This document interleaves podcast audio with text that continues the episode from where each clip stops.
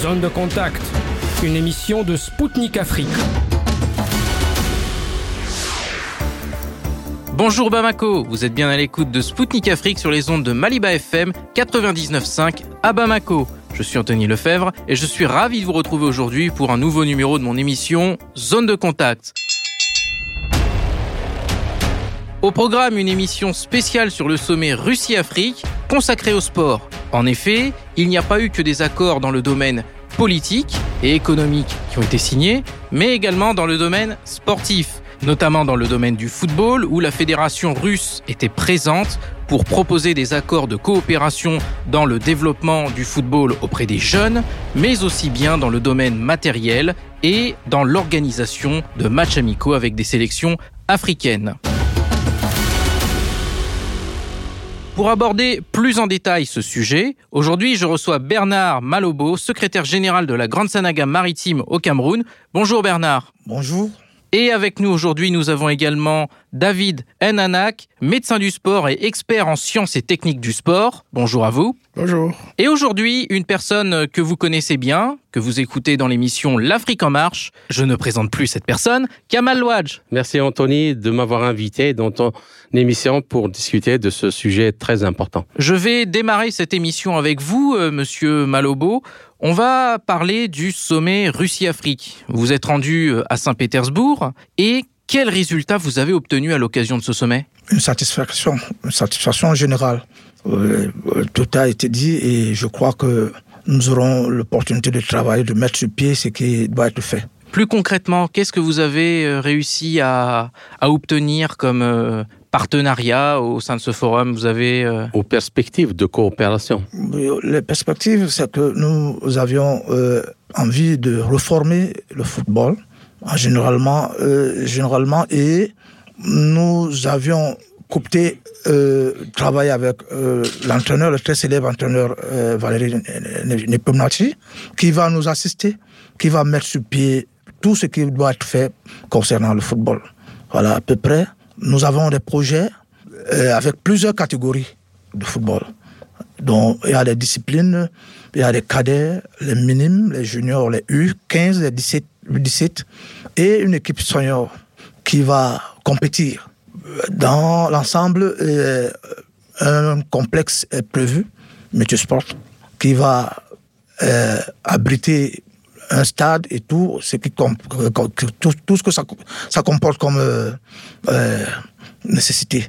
Bon, voilà à peu près ce qui a, pour le moment, ce qui, est en train d'être fait. dans le domaine matériel, vous avez par exemple obtenu des, avancées. Je sais par exemple lors de ce sommet que la Russie proposait notamment des euh, outils euh, statistiques. On sait aujourd'hui que la statistique est euh, indispensable. Le domaine de l'analytique est indispensable dans le domaine du football. Est-ce que vous avez obtenu des coopérations plus spécifiques par- au niveau matériel Oui, oui, euh, nous avions obtenu ces accords et nous sommes en pourparlers.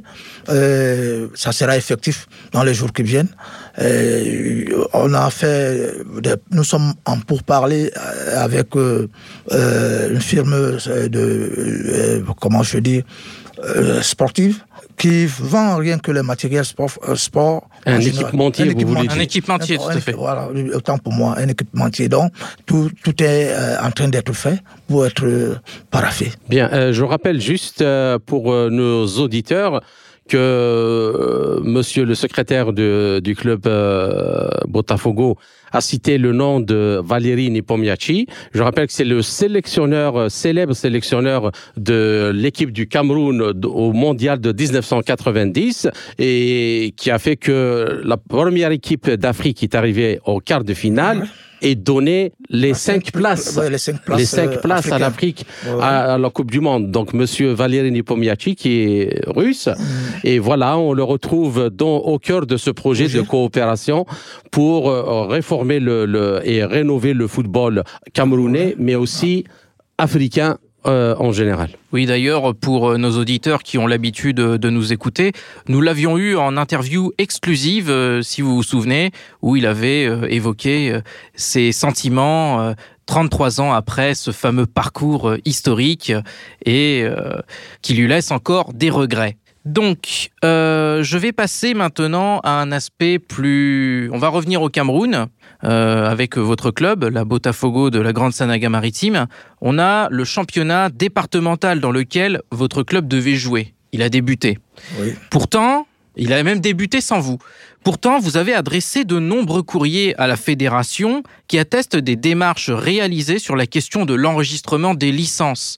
Et euh, vous aviez même publié sur les réseaux sociaux les courriers faisant foi de, ces démarches hein, qui ont été réalisées. Selon vous, qui empêche Botafogo de la Grande Sanaga Maritime de participer à ces tournois? Oui, euh, pour plus être plus bref, euh, Botafogo est affilié régulièrement. Il a fourni tout ce qu'il faut pour être euh, compétitif. Aucun papier administratif ne manque. Bien, aujourd'hui, nous-mêmes, on, on, se pose cette même question. Pourquoi on ne joue pas? Pourquoi on n'a pas de licence? Or qu'on a fourni tout ce qu'il faut. Alors la réponse vient de la Fédé. On ne sait pas pourquoi. On a fait des correspondances pour avoir des réponses. On est sans réponse. Et ça crée un énorme préjudice au club parce qu'on a des projets. Les joueurs s'entraînent depuis un an. Ils sont payés.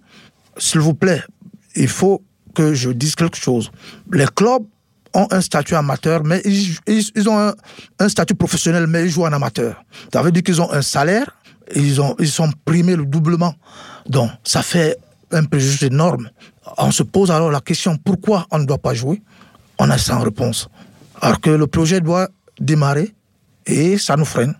La promotrice de, du projet qui est la présidente euh, Chico a tout fait et elle n'a pas de réponse jusqu'ici. Donc j'espère que jusqu'ici, on va avoir des, des, réponses pour régler ce problème. Bien, j'aimerais poser une question donc euh, par rapport euh, et après on te redonnera la, parole au docteur euh, Anak euh, concernant la culture du sport en Afrique et comment utiliser comme les Africains ils sont très très donc comment dirais-je très sport ils participent pratiquement à tout.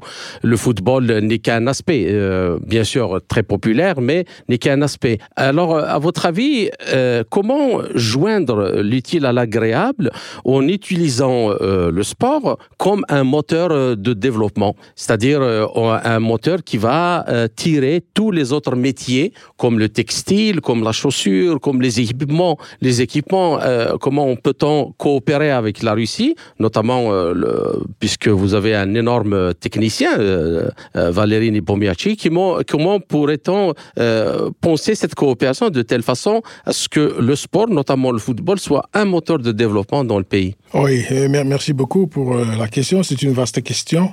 Et le Cameroun est organisé. Il y, a, un gouvernement et, et, ce gouvernement a un ministère des sports et de l'éducation physique. Et il faut voir ça euh, en regardant vraiment l'étymologie de ces mots-là. Avant, nous avions un ministère euh, de la jeunesse et des sports. Et quand on regarde l'organigramme du ministère des Sports, on voit que actuellement la direction des sports, il y a une vingtaine d'années, est devenue la direction du développement du sport de haut niveau. Alors, quand on parle de développement, ça veut dire qu'on prend tous les aspects qui peuvent concerner un sujet.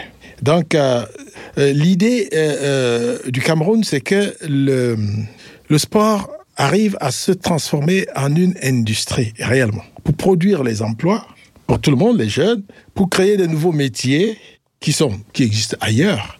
Et euh, si vous suivez l'actualité camerounaise, j'ai vu, euh, moi aussi, avant de venir ici, que à l'Institut national de la jeunesse et des sports, maintenant, ils ont ouvert d'autres, des nouvelles filières pour des nouveaux métiers de sport. Avant, on ne formait que les enseignants et des conseillers de jeunesse. Maintenant, il y a la possibilité de travailler dans de nouveaux métiers du sport, qui sont la communication dans le sport, qui sont la fabrication du matériel sportif, qui sont les analyses, par exemple, vidéo, tout, tous ces métiers sont euh, des, des, des, des, sujets qui sont développés par la direction du développement du sport de haut niveau.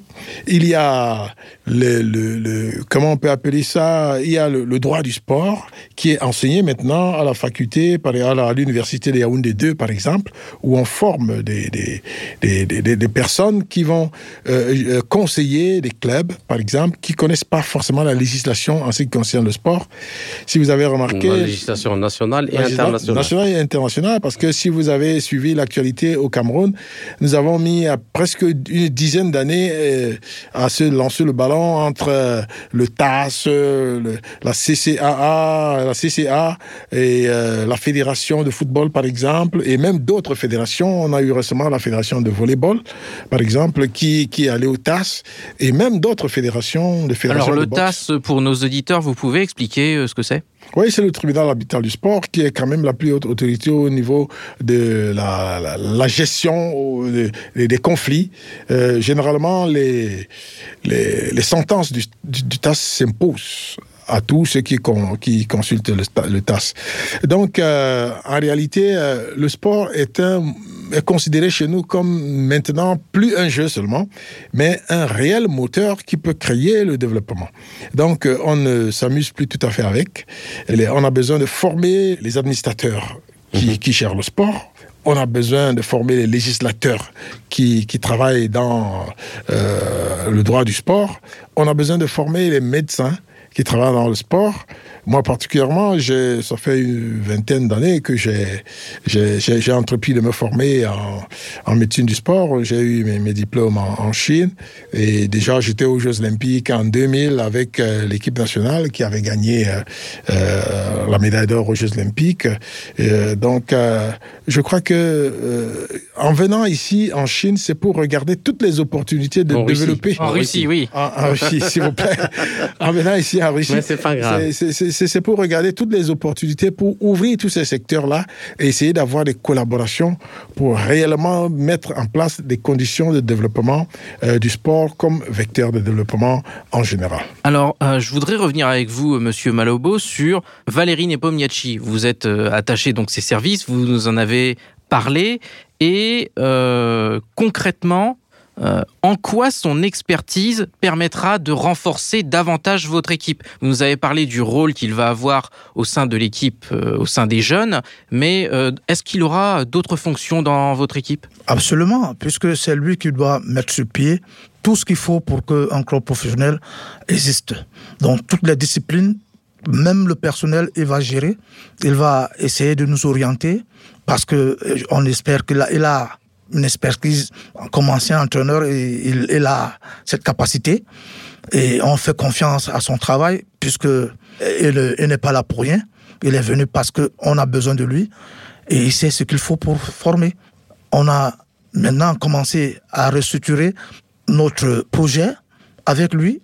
Il va planifier, il va tout faire pour pour que ça aille pour le mieux et c'est un professionnel dont, on a besoin de lui automatiquement. Oui, c'est un professionnel qui est respecté en plus au Cameroun de par euh, son parcours qu'il a réalisé avec les Lions indomptables en 1990 en faisant véritablement passer la sélection camerounaise dans une autre dimension. Aujourd'hui, euh, la sélection camerounaise, euh, elle est connue partout dans le monde. Oui, oui. Mais, elle, va mettre sur pied tout le, mécanisme pour fonctionner. Donc on a besoin de ça, de son expertise, pour que tout aille pour le mieux. Et quelle est la méthode Nepomniachtchi selon vous? Comment vous pourriez la, définir, cette méthode Nepomniachtchi? La méthode, c'est son savoir-faire, parce qu'il a les compétences. C'est pourquoi il va venir travailler avec nous. Donc on va... La discipline, surtout. Oui, voilà, la discipline. oui, et, et ce qui fait discipline, c'est du sérieux. C'est d'abord euh, le, mot fondamental. Quand tu es discipliné, tout va aller pour le mieux et ça va réussir. Donc on a confiance à ce que euh, tout ce qui va être fait sera euh, sérieux. Voilà. Monsieur Anak, je voudrais revenir avec vous sur le sommet Russie-Afrique. Donc, on a plusieurs accords qui ont été signés avec les pays africains dans le domaine du sport. Comment cette coopération profitera au sport africain en général? Ben, déjà, euh, euh, le fait qu'il y aura, on a insisté beaucoup sur le transfert de technologie. C'est-à-dire qu'au lieu d'être des, simples consommateurs, nous avons euh, pensé qu'il est bon pour l'Afrique de commencer à faire par elle-même un certain nombre de choses. L'expertise qui vient des autres pays, notamment des pays d'Europe, de la Russie et puis éventuellement des pays d'Asie, qui vont, cette expertise qui va être utilisée au Cameroun devra faire en sorte que les Camerounais, au bout d'un moment, soient autonomes. Donc je pense que c'est quelque chose de, vraiment très bien. Euh, il va pas falloir qu'on soit que des consommateurs. Euh, ce, sommet a euh, l'avantage de faire en sorte que euh, les Africains, en gros, commencent à comprendre qu'ils doivent se prendre en charge par eux-mêmes. Quand on apprend quelque chose, il faut qu'on puisse l'utiliser, le développer. Euh, c'est vraiment le mot développement, développement, développement qui est pour moi que j'ai retenu le, plus par rapport à la volonté des Africains d'apprendre et à la volonté russe de donner. Euh, souvent, les gens, ils viennent, euh, ils font ce qu'ils ont à faire, et puis ils rentrent chez eux, et puis rien ne reste. Il faut laisser des empreintes. Ces empreintes-là doivent être développées par les, Africains eux-mêmes, et je pense que ça va amener un véritable plus aux, pays africains qui doivent apprendre à pêcher et non pas à consommer du poisson seulement par exemple, dans le, la construction des, grands euh, euh ouvrages d'art euh, pour le, sport, euh, par exemple les stades olympiques, où on peut y jouer du football, y jouer toute catégorie de sport. C'est un énorme savoir-faire euh, qui pourrait après être exploité pour construire d'autres d'autres infrastructures semblables dans d'autres pays africains. Et aussi, le savoir-faire, il peut être exploité pour développer d'autres choses. Absolument absolument. C'est-à-dire qu'il faut que le, sport soit ce moteur-là qui dit et qui montre que on peut faire par soi-même. De toute façon, rien que le seul principe de ce que quand on développe une équipe en Afrique, cette équipe-là joue avec des Africains. On ne prend pas les joueurs ailleurs pour venir les mettre là. Donc, euh, cette euh, espèce de, de, philosophie qui fait que on vous enseigne à vous maîtriser vous-même, à maîtriser votre propre développement, ça peut faire tache d'huile sur d'autres domaines. C'est pour ça qu'on parle des métiers de sport. Nous avons des, une école polytechnique chez nous, on a une école des travaux publics chez nous. Tous ces gens-là qui vont travailler dans le domaine du sport devront être après que ceux qui viennent coopérer avec nous, euh, soit parti, que ceux-là soient vraiment les vecteurs de développement des, infrastructures, par exemple, et euh, de la formation dans les différents métiers dont nous avons parlé. Donc, je pense que ce sommet est, le début d'une très, très grande aventure de développement. Euh, je vais revenir au thème du football. Donc, on a des, des discussions qui ont été menées pour la tenue de matchs amicaux entre la Russie et des sélections africaines. On a appris euh, que les pourparlers pour un match amical entre la Russie et le Cameroun, qui avait été mené au printemps dernier, en fait, ont finalement échoué pour des raisons euh, logistiques. Mais euh, il y a eu un fait curieux. J'ai on a eu l'occasion ici, à Zone de Contact, de parler avec un Russe qui a évolué dans le championnat rwandais. Il s'agit de Vladislav Kormichin. Et je voudrais savoir quel était votre point de vue sur l'arrivée éventuelle de joueurs russes dans des championnats africains? Oui, moi je pense que euh, le monde est devenu un village global. Hein. Euh, on ne parlerait plus maintenant des joueurs russes ou français ou africains. On parlerait des joueurs de football, tout simplement. Bon, quand on arrivera au niveau des équipes nationales, là, oui, ben, on a besoin d'un passeport et vous allez voir que un Rwandais peut jouer dans une équipe américaine, un Américain peut jouer dans une équipe. Bon, la réalité, c'est que euh, il faut que les infrastructures soient prêtes. Parce que quelqu'un qui joue dans un championnat euh, en Russie et qui se retrouve, euh, je ne sais pas, au Rwanda ou en Centrafrique, est complètement dépaysé. Complètement dépaysé. C'est pour cela qu'on devrait euh, mettre tout le monde pratiquement au même vous niveau. Dites, dépaysé, c'est-à-dire par rapport à la qualité des infrastructures. C'est ça. Par rapport à la qualité des infrastructures, par rapport à la culture même sportive. D'accord. donc euh, nos, équipes ne sont pas encore euh, des véritables structures professionnelles.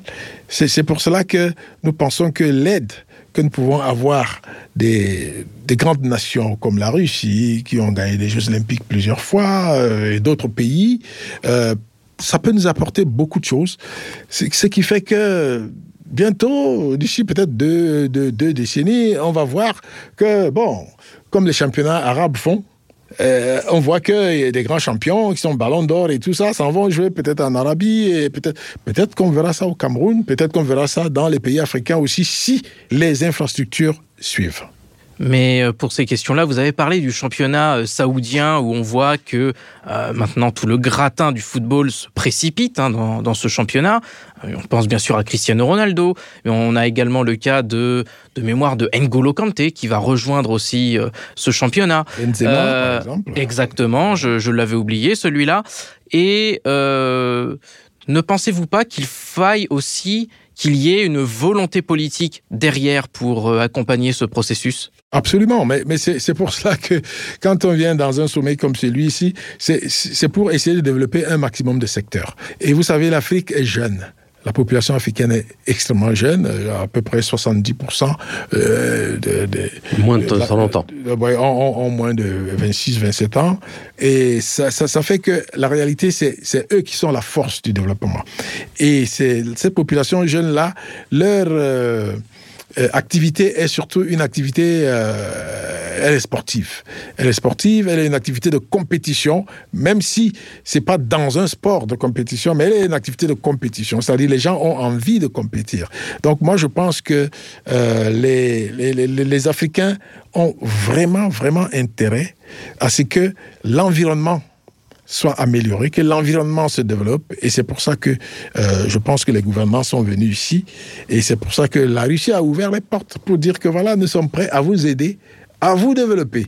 Et je crois que d'ici quelques années, euh, nous allons voir la manifestation de cette politique.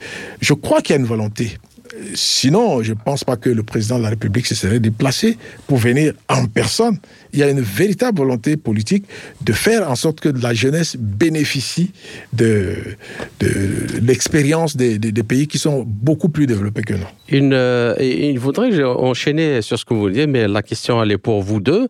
Euh, Au-delà, c'est-à-dire du développement d'équipes professionnelles euh, dans toutes les disciplines, pas uniquement euh, le football, il y a aussi très très important euh, de promouvoir la culture du sport euh, dans le pays. Il faut pas que ça soit le, le sport, il faut pas qu'il soit élitiste où on, doit sélectionner juste ceux qui peuvent aller dans des grandes compétitions et gagner des, des titres ou gagner de, de l'argent, mais il faut que ça devienne une culture, euh, une culture euh, pu, euh, populaire. Et, euh, et pour qu'elle devienne une culture populaire, il faut justement que il y ait des axes de développement envers toutes la, les populations euh, pour, euh, en termes d'infrastructure, en termes d'enseignement, de, de, en termes de médecine et ainsi de suite. Est-ce que il, vous pensez que euh, il est possible justement de, au-delà des, des, des clubs, d'aller vers ce genre de, de conception? Oui, moi, moi c'est même la volonté de notre euh, du président de la République. Moi, j'ai été secrétaire général du ministère des Sports, de l'Éducation physique.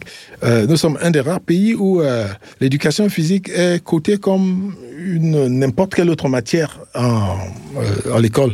D'accord. Comme les mathématiques, comme euh, la physique, comme et, et avec un coefficient très C'est pour ça qu'on a appelé, par exemple, notre ministère qui est en charge du sport, ministère des sports et de l'éducation physique. Cette éducation physique, c'est pas seulement une matière scolaire, c'est une culture qu'on veut mettre dans la tête des gens pour leur dire que, eh ben, il faut les corps sains, il faut l'esprit qui soit sain, il faut que le corps soit sain aussi.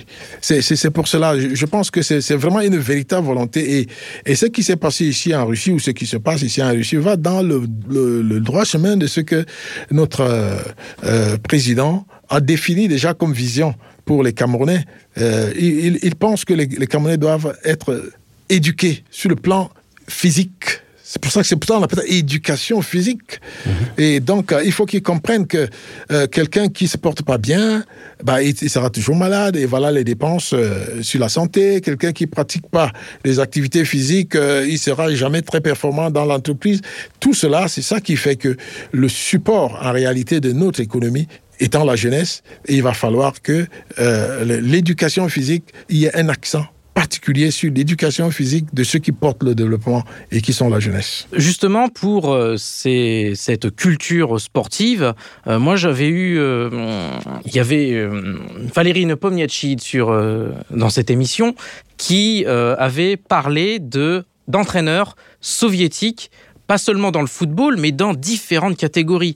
Et euh, est-ce que vous pensez euh, qu'il faille aujourd'hui revenir à ce modèle? Je, je, pense qu'il n'y a pas un, modèle particulier pour l'ensemble des sports. Moi, j'ai été entraîneur euh, de boxe et euh, j'étais entraîneur national adjoint de boxe. Et euh, celui qui était mon patron, c'était un soviétique, un certain Shtepashkin. Bon, je ne sais pas s'il est encore vivant ou pas, euh, puisqu'on a préparé les Jeux Olympiques de 1980, s'il vous plaît. Et, euh, mais euh, cela dépend. Il ne s'agit pas des soviétiques seulement en tant que tels. Il y a beaucoup de pays qui excellent dans beaucoup d'autres domaines. Oui. Par exemple, en boxe, les Cubains, ils sont extraordinaires.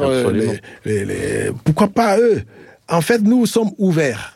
Nous sommes ouverts pour que le Cameroun tire le maximum de tout ce qu'on peut trouver de meilleur au monde. Les soviétiques, vous avez parlé méthode Nipomiati.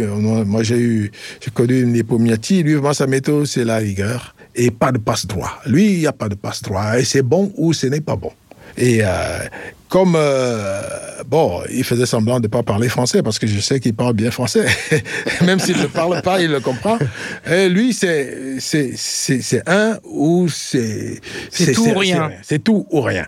Donc, euh, nous, au, au Cameroun, nous, nous, sommes un pays vraiment très ouvert, de par notre configuration même, parce que vous savez, nous avons plus de 250, par exemple, ethnies chez nous. Donc nous ne pouvons pas euh, nous, nous, organiser pour aller dans un seul credo. Non, euh, nous, nous pensons qu'il est bon que les entraîneurs qui sont bons dans des domaines viennent chez nous et qui nous donnent leur capacité de, de, de, nous donnent leur méthode et que nous on reste développer cela. Donc euh, on peut très bien par exemple, penser que, bon, nous avons eu des entraîneurs allemands, nous avons eu des entraîneurs yougoslaves, nous avons eu des entraîneurs russes, nous avons eu des entraîneurs euh, français, nous avons eu des entraîneurs... Moi, moi, pour moi, si c'était moi qui, qui, qui, décidais, moi, j'ouvrirais toutes les portes. Et pourquoi pas les entraîneurs euh, africains qui viendraient aussi et oui, que dans, une, dans le cadre d'une coopération sud-sud afro-africaine. La, la, coopération sud-sud, pourquoi pas? Euh, Moi, je pense que euh, le terrain est en train d'être préparé pour cela. Des entraîneurs camerounais sont allés déjà entraîner ailleurs. Ouais. Il y en a qui sont allés au Tchad, d'autres sont allés au Rwanda, d'autres sont allés en Afrique du Sud, d'autres sont allés au Gabon, ainsi de suite. Je pense qu'il faut être tout simplement ouvert. Il ne s'agit pas de remettre le modèle qu'il y avait avant en disant que les autres doivent venir et dire que voilà, c'est eux qui savent tout faire. Non. Et je crois que les, les Russes sont prêts pour cela. Ils sont prêts pour venir transmettre la technologie, pour transmettre leur savoir-faire. Et puis, mais voilà, le, le, les Camerounais vont développer cela à leur propre manière. Chers auditeurs, le moment est donc venu de faire une courte pause, mais Rassurez-vous, nous revenons très vite. À tout de suite sur les ondes de Maliba FM.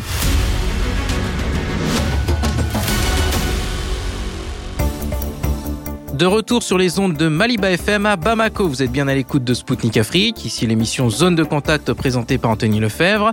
Bienvenue à vous si vous venez tout juste de nous rejoindre. Aujourd'hui, notre émission est consacrée entièrement au sport. On a Bernard Malabo qui est donc le secrétaire général de Botafogo de la Grande Sanaga maritime au Cameroun. Nous avons donc David Danak, médecin du sport et expert en sciences et techniques du sport. Des activités physiques et sportives. Oui, des activités physiques et, et, sportives. Et nous avons également parmi nous Kamal Louadj, que vous connaissez tous, de l'émission L'Afrique en marche. Merci Anthony et je profite justement pour poser la question à nos deux invités. Euh, Monsieur Anak, vous, êtes euh, médecin du sport et euh, le sport, certainement, il va drainer beaucoup d'investissements.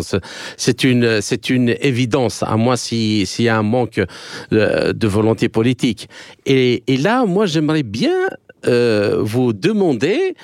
Euh, Est-ce que, est que dans votre domaine de la médecine, parce que la médecine du sport, euh, c'est très très important, euh, est-ce que ça ne serait pas justement un moyen aussi de faire en sorte que beaucoup de médecins soient, soient formés et qu'ils ne s'occupent pas uniquement euh, du sport et qu'ils peuvent aller ou aider dans les régions qui sont un peu éloignées des centres urbains pour soigner les gens et amener un peu de de changement dans euh, le système sanitaire des pays. Oui, absolument. C'est-à-dire que, disons que au, Cameroun, on ne forme pas tout de suite des médecins de sport. La formation commence par la médecine générale. Presque tous les médecins, Absolument. la plupart sont des médecins généralistes. Donc, euh, ils ont vocation à travailler n'importe où. Et dans notre pays, il y, y, a, toute une politique où, vraiment, dans chaque commune, euh, là-bas, pratiquement même dans chaque village, il y a, il y a, il y a un centre médical où il y a des médecins qui sont là. C'est pas qu'il y a, il y a, il y a pas réellement un, véritable manque de médecins. Mhm. C'est vraiment dans l'élite, les, les, en réalité, que les gens se spécialisent pour devenir médecin sportif. Mhm. Mon cas est un peu différent parce que moi, j'étais d'abord sportif, mhm. professeur d'éducation physique, et c'est de là que je, je, je, fais la médecine du sport. Moi, je suis pas généraliste d'avance. Mhm. Bon, alors que les autres euh, médecins, ils sont d'abord généralistes et puis après, ils peuvent se spécialiser en médecine du sport. Euh, donc, euh, euh ben, parce que parce que et en fait, les médecins du sport, il y a quand même des disciplines dans leur dans leur formation où ils sont beaucoup plus pointus que que que ce qu'on peut trouver dans les autres, par exemple, les formations de médecine dans les hôpitaux en général. Moi, j'ai vu ça en Algérie, par exemple. Il y a des opérations sur les os euh, pour redresser le dos et tout. Les gens vont dans des cliniques euh, chirurgicales euh, de, du sport. Ils vont pas dans parce que ceux du sport, ils sont plus pointus dans des choses. Où ils maîtrisent beaucoup plus certains aspects que les autres ne maîtrisent pas autant qu'eux, je veux dire. Non, non, ça, si, si, je, si, si je, je le dis, je vais créer une grosse polémique. Parce que ce n'est pas tout à fait ça. C'est-à-dire que quand on a un accident, on a un accident.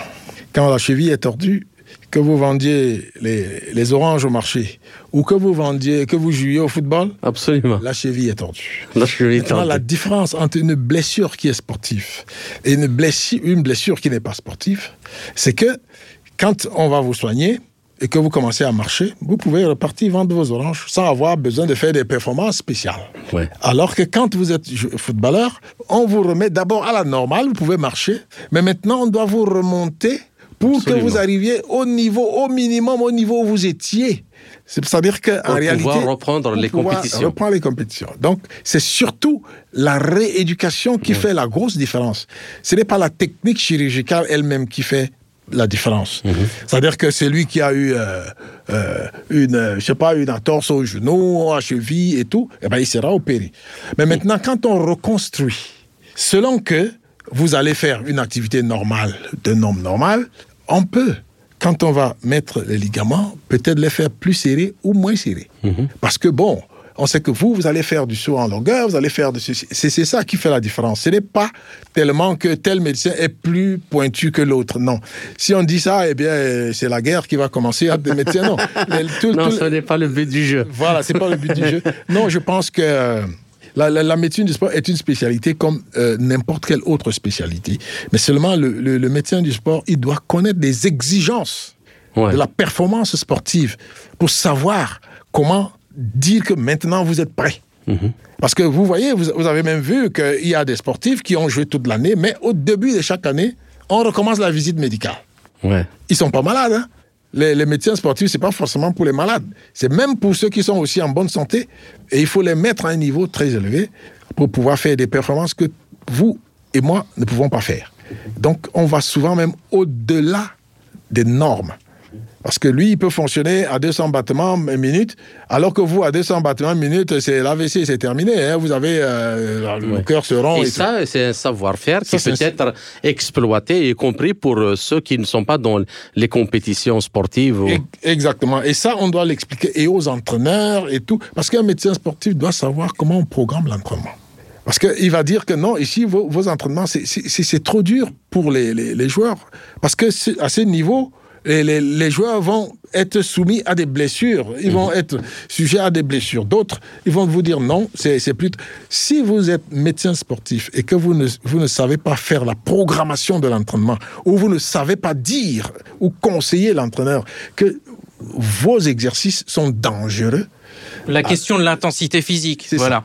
Parce qu'il y a, bon, en ce qui concerne la programmation, l'entraînement, il y a, il y a ce qu'on appelle le volume, c'est-à-dire que la quantité d'entraînement, il y a l'intensité qu'il y a dedans, il y a la fréquence qu'il y a dedans, mais il y a aussi la densité. Parce que souvent, les gens, c'est seulement la quantité et mhm. l'intensité. Ils oublient qu'il y, y, a la fréquence. Parfois, c'est pas bon de s'entraîner tous les jours. Ouais. Selon l'âge des gens. Donc, euh, par, rapport à, ça, Monsieur Anak, et la question est posée pour vous, Monsieur Malabo. Euh, la médecine du sport telle que vous la, présentez là, il faut beaucoup d'équipements aussi, euh, d'analyse, d'équipements de radiographie, de, euh, aussi de, soins sans, ouvrir, par exemple, quand pas, c'est pas nécessaire. Est-ce que c'est un domaine où les pays africains peuvent coopérer avec la Russie, qui a un savoir-faire énorme dans, euh, ce, dans ce secteur? Oui, je vous laisse le soin D'accord. Non, non, mais absolument, absolument. Mais euh, il faut dire que euh, nous, nous n'avons pas, euh, les, par exemple, les appareillages nécessaires qu'il faut. Voilà un domaine de coopération. Et qui euh, peut être même aller et fabriquer là-bas. Après, après... Non seulement créer même des usines pour fabriquer là-bas, mais maintenant former les gens à les manipuler. Oui. Euh, donc il y a, y, a, y a, tellement de domaines. C'est pas seulement former même les étudiants en médecine, former même les étudiants à, à, manipuler tout ça, à interpréter les, les, les, tout ce qui sera montré à travers les, les machines et tout ça. Et, et je, je pense que pour nous au Cameroun, ce que nous, notre point de vue, c'est que euh, nous voulons absolument mettre un accent sur le transfert de technologie. Parce que mhm. depuis des années, ça fait, nous sommes, nous, on est indépendants depuis le 1er janvier 1960. Euh, ça fait 63 ans.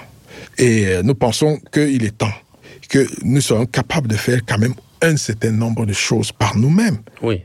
Pourquoi pensez-vous qu'on ne puisse pas fabriquer un micro? Ce n'est que des transistors. Alors, pourquoi ne pas être capable de fabriquer des téléphones? Pourquoi ne pas être capable de fabriquer des machines de radio et tout? C'est cette nouvelle, c'est ce nouveau type de coopération que nous voulons et que le sommet euh, euh, russo-africain a essayé de promouvoir. Ils veulent venir non pas seulement donner à manger, mais ils veulent venir nous dire comment on fait pour cultiver la nourriture et comment on fait, avec, avec quelles machines on fait, même fabriquer ces machines, comment on les fait. Ça, c'est un nouveau type de coopération qui peut faire en sorte que vraiment le développement soit un véritable développement intégré.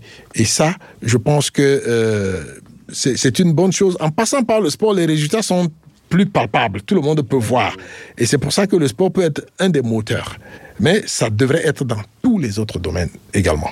Il y a un domaine sur lequel je voudrais revenir avec vous, et euh, qui euh, est corrélé avec votre vie personnelle. Vous avez expliqué d'abord que vous étiez un sportif, avant de devenir médecin. Et donc, si vous voulez, euh, comment cette passerelle entre le sport et la médecine peut-elle s'opérer? Oh, ben, Ça, c'est déjà la, une volonté personnelle et beaucoup d'honnêteté.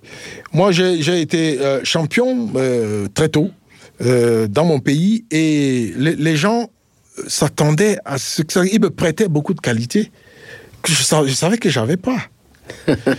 je suis c'est, toujours la même chose pour tous les sportifs de haut niveau. Ah oui, on, s'est dit ah il est capable de, il est capable de. Bah, je me suis dit non mais j'étais déjà même fonctionnaire. J'ai arrêté. J'étais, ça faisait 13 ans que je travaillais. J'étais fonctionnaire au ministère des Sports. J'ai arrêté. J'ai dit non mais non. On, pense que je suis capable de faire un certain nombre de choses. Moi je sais que je suis pas capable de les faire. Alors je vais repartir à l'école. Voilà comment je vais donc faire la, la médecine du sport pour essayer de. Et quand je reviens, euh, je, je commence à faire. Et puis bon les résultats montrent que oui, voilà, c'est bien fait. Non, la passerelle, la réalité, c'est une volonté d'abord personnelle. Et puis, euh, une espèce d'honnêteté. De, de, aussi. Parce qu'il y a plein de gens qui sont des espèces de, charlatans, qui, bon, parce qu'il a traîné beaucoup dans le sport, il peut vous, euh, vous, ils appellent ça les masseurs, les machins, des choses comme ça. Et le mm. gars, il porte des il a son stéthoscope, il a son machin, il marche partout avec. Et c'est très dangereux. C'est très dangereux parce que quand un sportif est dans la détresse, il est parfois prêt à tout accepter. Il est prêt à tout accepter et souvent dans les clubs, je, crois que la, législation au niveau de, la fédération, par exemple, de football et même d'autres fédérations, parce que j'ai aussi été euh, président d'une fédération, eh bien, la fédération dit qu'il faut avoir des médecins qui sont compétents et qui sont certifiés, effectivement, parce que n'importe qui pouvait aller avec. Je vous donne un exemple. Nous étions à la Coupe du Monde 1990 avec Nepomniachtchi. L'interprète de Nepomniachtchi, c'était un boxeur. Alors, quand Nepomniachtchi veut parler des tactiques à ses joueurs, le, le, boxeur va interpréter, mais vous pouvez être sûr que c'est pas tout à fait exactement ce qu'il voulait dire. Qui, heureusement, et c'est là qu'on a su que Nepomniachtchi parlait français, parce que quand c'était pas bien dit, euh, il, il, essayait de corriger. Ouais, On comprenait. non, c'est, quand vous parlez de passerelle, je pense que euh, notre, euh, au ministère des Sports chez nous, et dans l'ensemble de notre gouvernement, nous sommes conscients de, de, de cette histoire-là, et que nous, nous voulons faire en sorte que tout ce qui se passe dans le milieu sportif, et qui peut nous amener des bons résultats soit fait selon les normes. Il y a une loi qui dit comment les clubs doivent être organisés. Actuellement, par exemple, au football, on leur a fixé des critères pour jouer en, en première ligue chez nous, en première division eh bien, il faut un certain nombre d'exigences qu'ils doivent remplir. Absolument. Et nous avions 20, je ne sais pas combien d'équipes en première division. Actuellement, je ne sais pas s'il y a une dizaine qui sont capables de remplir ces conditions. Et c'est pour oui. ça que le championnat n'a toujours pas commencé. D'accord. Parce que y a, vraiment, nous sommes de, de Et alors, euh, par, par, rapport exigeants. à ça, Monsieur Malabo, euh, par rapport à ce que Monsieur Anak vient de développer, cette question-là de la professionnalisation, justement, euh, aux normes, aux normes internationales qu'on trouve dans tous les pays du monde, comment les choses s'opèrent est-ce que ça s'accélère? Est-ce qu'il y a encore des obstacles? Et est-ce que c'est une chance? Comment, comment vous, vous, la voyez? Et comment la coopération aussi avec d'autres pays comme la Russie, le, le, les grands pays du football, le, Brésil, l'Argentine, euh, pourrait aider justement dans ce sens? Oui, merci de, me poser cette question. Il y a d'abord euh, la volonté parce que si vous n'avez pas la volonté, vous n'allez pas arriver à, ce que, à vos objectifs. Je prends le cas de Botafogo. La promotrice de Botafogo a mis tout ce qu'il faut pour que un club vive, un club professionnel. Malheureusement, il y a eu des blocages. C'est pourquoi je parle de la volonté. Mmh. Les joueurs jouent en amateur, mais ils ont un statut professionnel, par exemple, avec tout ce que ça comporte, les salaires. Donc, quand il n'y a pas la volonté, qu'est-ce que vous voulez La volonté politique. Politique, c'est ce que je, je parle. C'est de ça que je parle. Alors maintenant, la place doit être au travail. Puisque tout est dit et tout est fait. Le président est venu en Russie, il a signé tous les accords. Je ne vois pas pourquoi on doit être bloqué encore aujourd'hui. Donc, euh, euh, il est, il est préférable maintenant que nous, Africains, nous, Camerounais principalement, qu'on essaie de voir les réalités qu'on n'essaye pas de bloquer les projets qui peuvent nourrir les Camerounais. Madame la présidente Audrey Chico, elle a tout fait pour être en règle. Mais ça, ça a eu des blocages. Aujourd'hui, je crois que ça doit être débloqué, puisque le chef de, de l'État est venu, il a signé certains accords pour que ça aille pour le mieux. Et c'est la base de ce que nous sommes venus faire ici. Donc, quand vous posez cette question, il est nécessaire que nos dirigeants aient la politique que le président veut implémenter pour le Camerounais, pour que ça aille pour le mieux. Donc, c'est du sérieux. Il faut que tous, on se mette au même pied, qu'on ait la bonne volonté, qu'on essaie de travailler pour que ça réussisse. Donc, c'est de ça que je, voulais parler. Ça. Bon, il y a un sujet euh, très intéressant avec lequel je voudrais revenir euh, avec vous, Monsieur Malabo, c'est la question de la reconversion de vos joueurs. Euh, J'ai eu l'occasion de m'entretenir avec Daniel Berthelot, qui est le capitaine et gardien de but de votre équipe. Il est actuellement en Russie pour un programme de formation dans le domaine du marketing. Comment évaluez-vous l'apport que peut apporter à la Russie, que peut apporter la Russie euh, pour aider euh, les joueurs euh, camerounais et pas seulement africains à trouver leur place après le football Il faut d'abord avoir une chance de participer. C'est très important. Vous-même, vous, vous dites que mon capitaine, il a reçu en formation. C'est une chance que beaucoup de joueurs n'en ont pas. Donc, ça veut dire que le projet est salutaire pour les joueurs africains. Donc, si vraiment tout le monde est impliqué, et qu'il y a la bonne volonté, pourquoi ça ne va pas marcher? Donc, la présidente a mis tout sur pied pour professionnaliser le football. Aujourd'hui, c'est un démarrage. Maintenant, elle a réformé maintenant.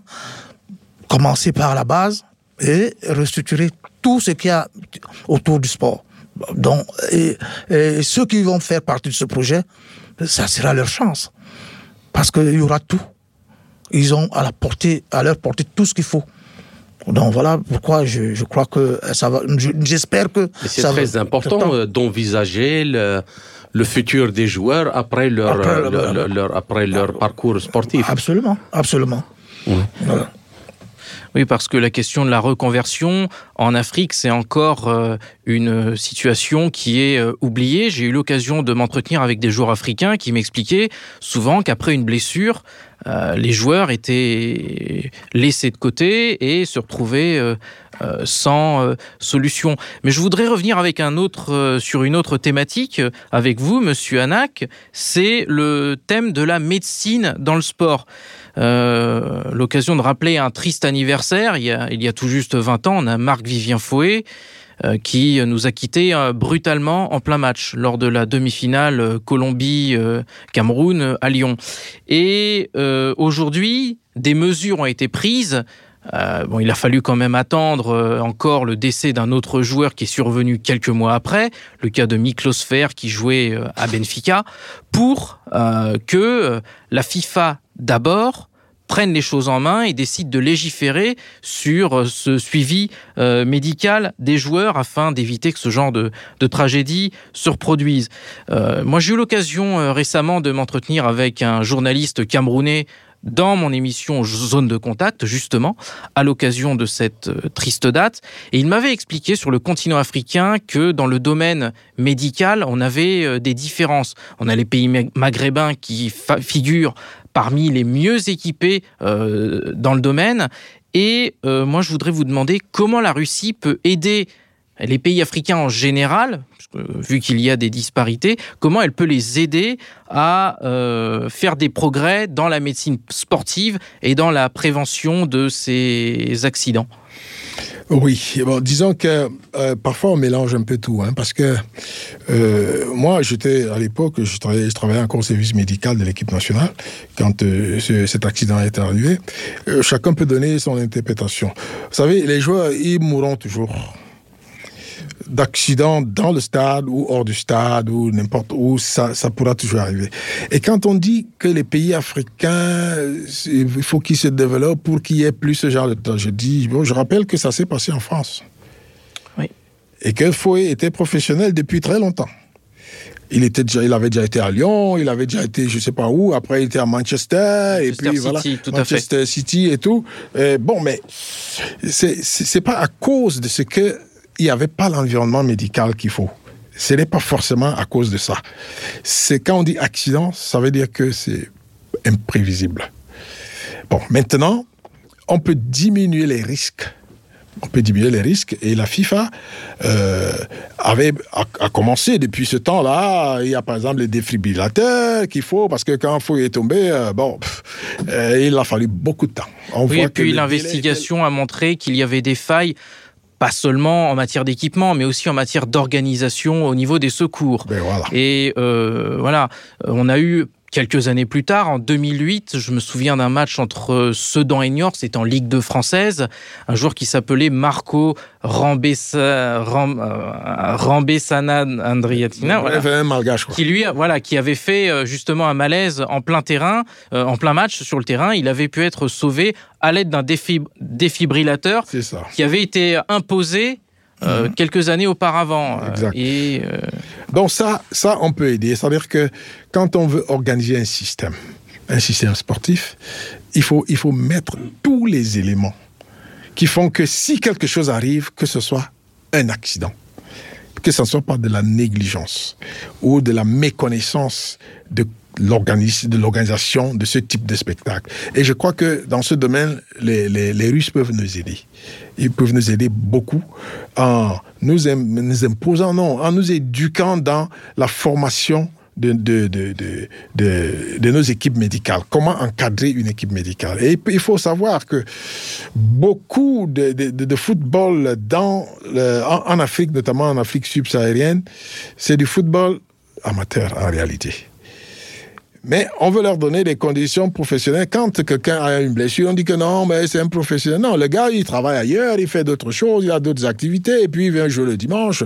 C'est généralement. Mais depuis un certain temps, nous commençons à nous professionnaliser. Et pour cela, les Russes peuvent nous aider.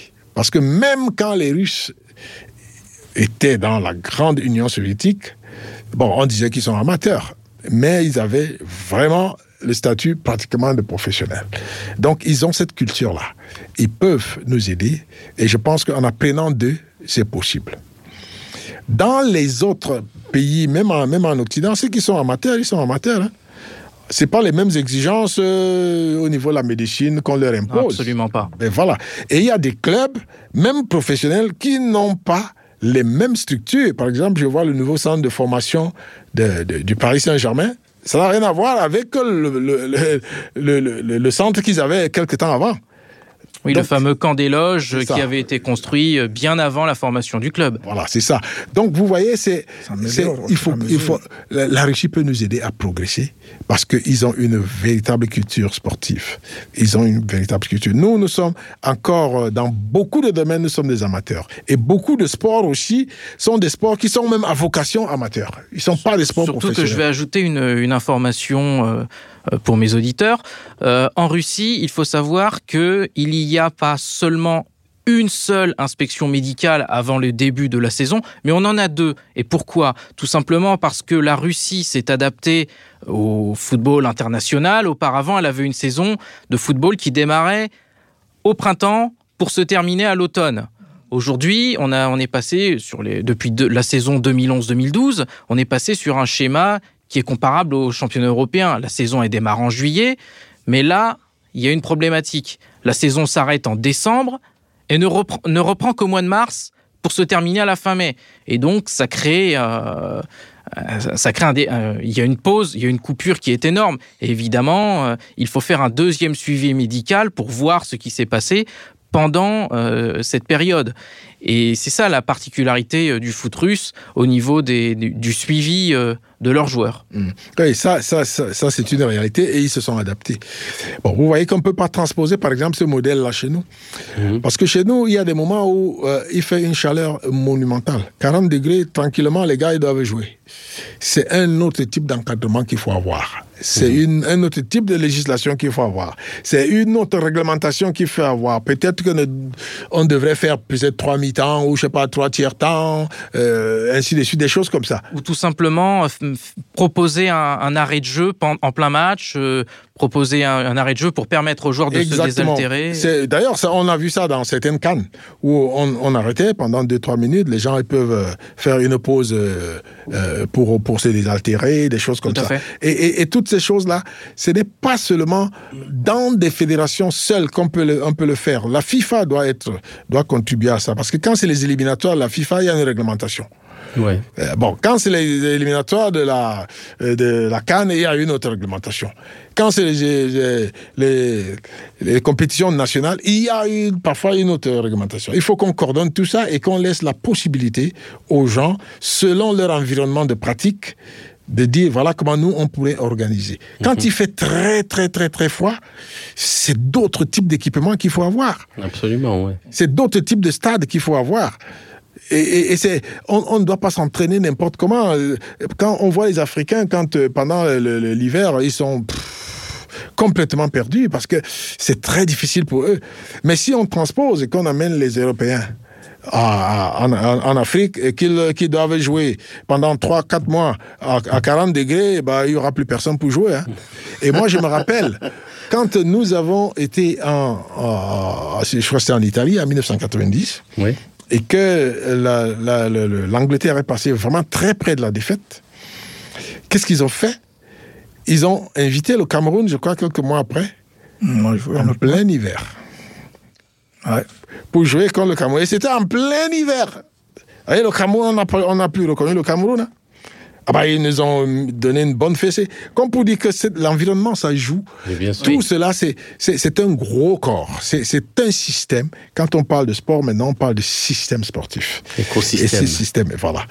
Il faut absolument organiser tout ça de telle sorte que, et la médecine, et l'économie et euh, l'industrie avec les équipements et tout ça. Vous voyez les, les, gens qui vont en moto là, comment on appelle formule, euh, je sais pas quoi, euh, moto. Mhm. Hein? Les courses. Voilà, les courses, en moto. Ils ont des, des, équipements extraordinaires. Ils tombent, les motos s'éparpillent de partout, et l'homme se lève, il s'en va. Ils sont équipés. Ils sont... Le football doit arriver à ça. Il doit arriver à ça pour qu'ils aient des équipements. Vous voyez, maintenant, ils jouent avec des, détecteurs pour savoir comment le cœur bat et tout ça. C'est très important. Et ça, les Russes peuvent nous aider parce qu'ils ont un développement assez. Parce que moi, j'étais ici il y a combien? Il y a, trois mois. J'ai visité partout un peu les centres où on fabrique des équipements, où on fait euh, des, médicaments et tout. C'est, ils peuvent nous aider ils peuvent nous aider et je pense que c'est vers cela. Il ne s'agit pas seulement de nous dire comment on jongle les ballons et tout ça, c'est pas tellement ça seulement qui est un problème. Ce qui est un problème, ce qui est un problème, c'est ce que nous n'avons pas, ce que nous ne pouvons pas encore faire. C'est la création de cet écosystème. C'est ça. Dans nos pays, il faut qu'on crée ça chez nous pour que et c'est là qu'il y aura du travail pour les gens. Absolument. C'est vraiment l'industrie du sport qu'il faut mettre en place. Exactement. Et dans cette industrie, bien évidemment, il y a aussi le public. Et euh, il faut penser aussi à la sécurité des stades. On a vu euh, il y a quelques mois, lors d'un match de Coupe d'Afrique des Nations euh, en Algérie, des incidents entre supporters avec un supporter qui avait même amené une tronçonneuse dans l'enceinte sportive. Et euh, en Russie, la question de la sécurisation des stades, elle a été prise très au sérieux, notamment après euh, euh la Coupe du Monde 2018, qui a été un succès en matière d'organisation. Et en Russie, aujourd'hui, si vous voulez voir un match de première division, vous devez avoir ce que l'on appelle un fan ID, une carte du supporter sans quoi vous ne pouvez pas rentrer. Elle est valable aussi bien pour les supporters que pour les joueurs, les journalistes et le staff qui encadre les équipes. Et euh, dans quelle manière, de quelle manière la Russie pourrait-elle contribuer à euh, améliorer la sécurité des stades en Afrique Bon, alors il y a plusieurs niveaux de sécurité. Il y a la sécurité au moment où on construit les stades. C'est-à-dire que parfois on met des, fossés entre les, spectateurs et le stade, on ne peut pas passer. Mais il y a aussi qu'il faut comprendre la culture des gens. Euh, je ne pense pas que chez nous, euh, quelqu'un puisse se déplacer avec une tronçonneuse pour entrer dans un stade.